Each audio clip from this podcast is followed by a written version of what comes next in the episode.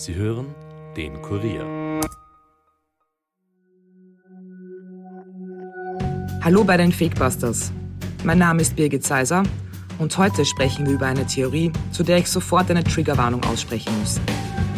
Es geht um Suizide, die keine gewesen sein sollen, und um einen pädophilen Ring, der alles tut, um im Verborgenen zu bleiben. Es gibt eine mysteriöse Vereinigung von Kinderschändern, die alle, die sie auffliegen lassen will, tötet. So lautet die Verschwörungstheorie, die seit 2017 vor allem im Netz herumgeistert. Auf Befürworter stieß sie schnell, denn Opfer dieser Organisation sollen Idole vieler Menschen sein.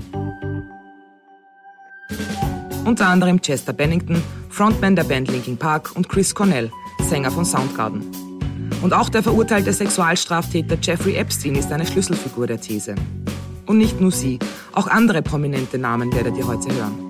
Es scheint außerdem fast so, als würden viele der Theorien, die wir hier schon besprochen haben, in diesem Mythos gipfeln. Denn zum Beispiel die Gehirnwäsche von MK Ultra und Pizzagate und auch QAnon sind untrennbar mit der Theorie verknüpft. Was ist dran an diesen absurden Mutmaßungen und wo ergeben sich zwischen den Suiziden und den bestehenden Verschwörungsmythen Parallelen? Die Fakebusters tauchen in zwei Folgen in die Tiefen des Internets ab und suchen nach Antworten. Bleibt skeptisch, aber hört uns gut zu.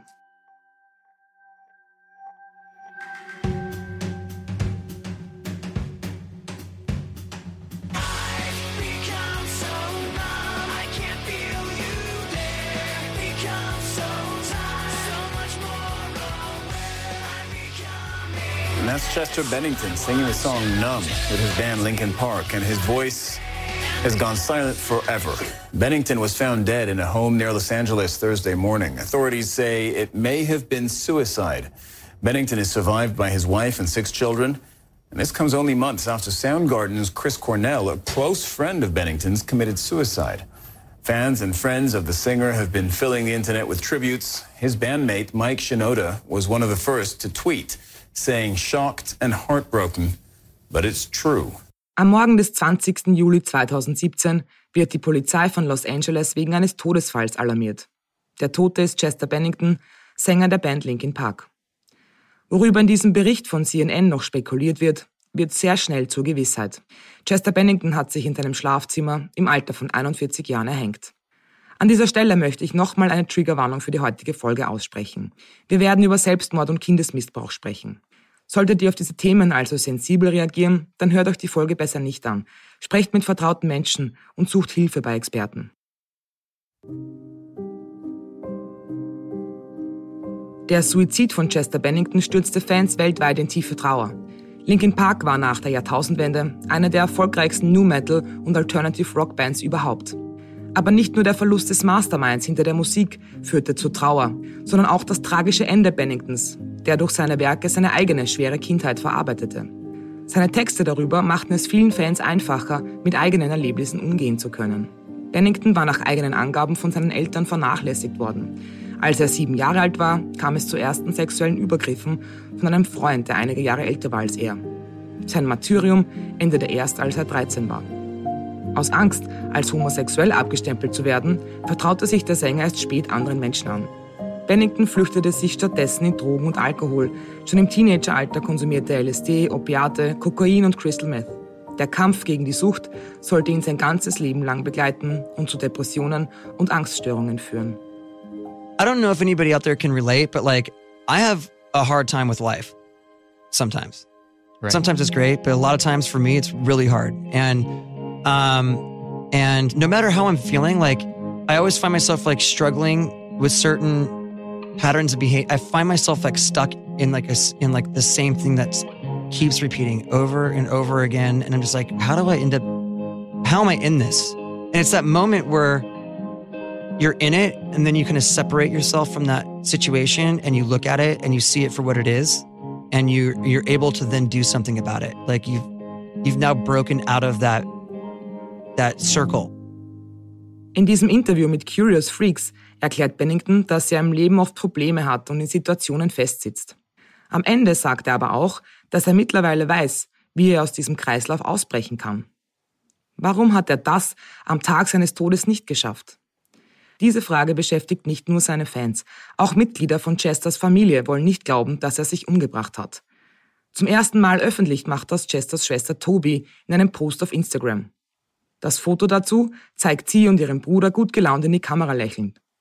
Was sie schreibt, regt zum Spekulieren an. Ist es Zufall, dass all diese Leute sterben und sich selbst erhängt haben? Ich beginne mich zu fragen, wie tief dieses Epstein-Debakel reicht. Wie viele werden noch Suizid begehen, bevor die Regierung sich einschaltet und es ernst nimmt? Wichtig ist hier dazu zu sagen, dass Tobi die Worte selbst erhängt und Suizid immer unter Anführungszeichen setzt und damit suggeriert, dass sie eben nicht glaubt, dass ihr Bruder den Freitod gewählt hat. Warum der verurteilte Sexualstraftäter Jeffrey Epstein in diesem Post Erwähnung findet, das werden wir später noch klären. Zuerst schauen wir uns an, warum Schwester Tobi nicht an Suizid glaubt. Da wäre zum einen der Umstand, dass Bennington zum Zeitpunkt seines Todes sein Leben wieder im Griff zu haben schien. Er hatte mit den Drogen aufgehört und seiner Schwester nur kurze Zeit zuvor erzählt, dass er sich gut auf seine Medikamente gegen die Depressionen eingestellt hätte. Zu diesem Zeitpunkt lief es auch beruflich und damit finanziell gut für Bennington. Aber nicht nur das lässt die Familie zweifeln. Die Zeitung The Local, Voices of Miami, recherchierte im Umfeld des Sängers und trug mehrere Fragen zusammen, die ungeklärt sind. Warum haben die Strafbehörden so schnell auf Selbstmord geschlossen? Laut dem Polizeibericht des Suizid brauchte der leitende Beamte nur elf Minuten, um den Fall als Selbstmord zu deklarieren. Deshalb wurden keine weiteren Ermittlungen aufgenommen und es gab keine Untersuchungen am Tatort. Und das, obwohl es angeblich mehrere verdächtige Hinweise gegeben hätte.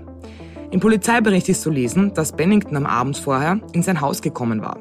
Seine Frau und Kinder befanden sich zu diesem Zeitpunkt noch auf Urlaub und nur die Haushälterin war da. Im Polizeibericht ist vermerkt, dass sie angab, nichts Ungewöhnliches bemerkt zu haben. Als Chesters Mutter und Schwester am nächsten Tag aber eintrafen, sagte sie ihnen, dass er am Vorabend völlig erledigt war und versucht haben soll, durch die Hundetür ins Haus zu gelangen. Das behauptet zumindest die Familie. Am nächsten Morgen fand die Haushälterin Bennington dann erhängt im Schlafzimmer vor. Es war aber ein Uber-Fahrer, der die Polizei rief, wie aus dem Original-Notruf hervorgeht. 911, what's your emergency? Hi there. Um, I just I, I'm working. I'm a driver, and Okay. I just got to the location, and his housekeeper came out and said that he unfortunately killed himself. He, he hung himself. He's in his room. still. Okay, what's what's the address where you're at? Man kann die Haushälterin hier deutlich im Hintergrund schreien hören. And, uh, Warum war es nicht sie, die die Polizei alarmierte? Und was hatte der Uberfahrer dort zu suchen? Bennington hätte an seinem Todestag um 4.30 Uhr früh zu einem Videodreh abgeholt werden sollen. Der Anruf bei der Polizei ging aber erst viele Stunden später ein, nämlich kurz vor 9 Uhr. Wer hat den Termin verschoben und warum? Das ist bis heute ungeklärt. Als Chesters Familie wenige Stunden nach seinem Tod im Haus eintraf, sollen die Teppichboden mit Handtücher ausgelegt worden sein. Auf die Frage, was das solle, antwortete die Haushälterin, dass Chesters Hunde dort kurz vorher ein Huhn getötet hatten, das er auch als Haustier hielt. Sie hätte mit den Handtüchern das Blut weggewischt und nun sei der Boden noch nass. Das klingt schon ziemlich komisch. Und noch komischer ist, dass das nicht im Polizeibericht erwähnt ist. Warum werden Blutspritzer an einem Tatort nicht dokumentiert? All diese Umstände führen dazu, dass Benningtons Mutter Susan Eubanks sagt, ich glaube nicht, dass Chester sich selbst umgebracht hat. Wenn er es doch getan hat, dann wurde er dazu gezwungen oder Schlimmeres. Aber wer sollte ein Interesse haben, Chester Bennington zu töten? Die Antwort, die das Internet darauf gibt, der Pädophilenring. Woher kommt die Theorie? Den ersten Hinweis dafür wollen Verschwörungstheoretiker im Bandnamen Linkin Park gefunden haben. Sie sehen darin eine Anspielung auf Lincoln Park, eine Militärbasis in Kanada. Dort soll es früher zu geheimen Experimenten mit Gedankenkontrolle an Kindern gekommen sein. Auch Berichte über Missbrauch auf der Militärbasis finden sich im Internet. Es geht um ein Projekt, das als MK Ultra später öffentlich wurde. Gleich vorweg. Diese Experimente gab es tatsächlich und wir haben auch schon eine Fakebusters-Folge darüber gemacht. Ihr findet sie über unsere Instagram-Seite. Hier eine kurze Zusammenfassung. Zwischen den 50er und den 70er Jahren gab es Experimente der CIA und des britischen Geheimdienstes MI6, um im Kalten Krieg die Oberhand zu gewinnen.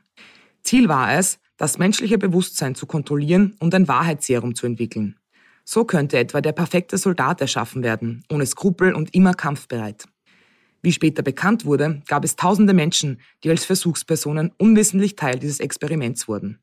Geforscht wurde mit Drogen, vor allem mit LSD und Mescalin, Giften, Chemikalien, Hypnose, Psychotherapie, Elektroschocks, Gas, Krankheitserregern, absichtlich herbeigeführter Gehirnerschütterung und Operationen. Insgesamt wurden die 149 Projekte mit Beihilfe von zwölf Krankenhäusern, drei Gefängnissen und 15 Forschungseinrichtungen durchgeführt.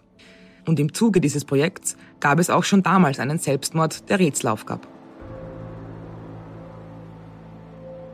Frank Olson, einer der Wissenschaftler des Projekts, sprang ohne erkennbares Motiv einfach aus seinem Hotelzimmer. Später wurde bekannt, dass ihm seit langer Zeit LSD in seine Getränke gemischt wurde und er quasi das Versuchskaninchen seines eigenen Projekts geworden war. Kann es sein, dass auch Chester Bennington auf diese Weise aus dem Weg geräumt werden sollte? Wusste er zu viel und begab sich die Band mit der Anspielung auf die Militärbasis auf gefährlichen Boden? Noch ein zweites Indiz soll dafür sprechen, dass die Mitglieder von Linkin Park über pädophilen Ringe Bescheid wussten, nämlich das Bandlogo. Um sich untereinander zu erkennen, benutzen Pädophile ein Zeichen. Es gleicht einem Dreieck oder manchmal einem Kreis, die spiralförmig verlaufen. Wenn ihr euch jetzt nichts darunter vorstellen könnt, schaut bitte auf unsere Fakebusters Instagram-Seite, dort könnt ihr euch das nochmal anschauen und auch gleich mit dem Linkin Park-Logo vergleichen. Die beiden ähneln sich nämlich wirklich, bis auf das, dass das Bandlogo aussieht, als wäre es das zerschlagene pädophilen Erkennungszeichen. Die ultimative Bestätigung, dass Bennington getötet wurde, soll aber darin liegen, dass einer seiner besten Freunde Chris Cornell nur zwei Monate davor gestorben war. Er beging auch Suizid. Cornell war Sänger der Band Soundgarden und Audioslave und ebenfalls eine Alternative-Ikone. Am 18. Mai 2017 wurde Cornell erhängt in seinem Hotelzimmer in Detroit aufgefunden.